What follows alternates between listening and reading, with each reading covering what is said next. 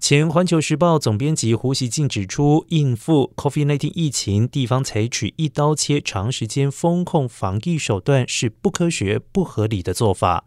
他的意见在平台上获得了热烈的回响，有民众说：“老胡，你这次总算说对了。”胡锡进认为，中国城市疫情再严重，控制程度也远比外国来得好。核酸检测结果呈现阴性者，携带病毒风险低于。国外入境者，但后者却可以在隔离七加三之后自由行动。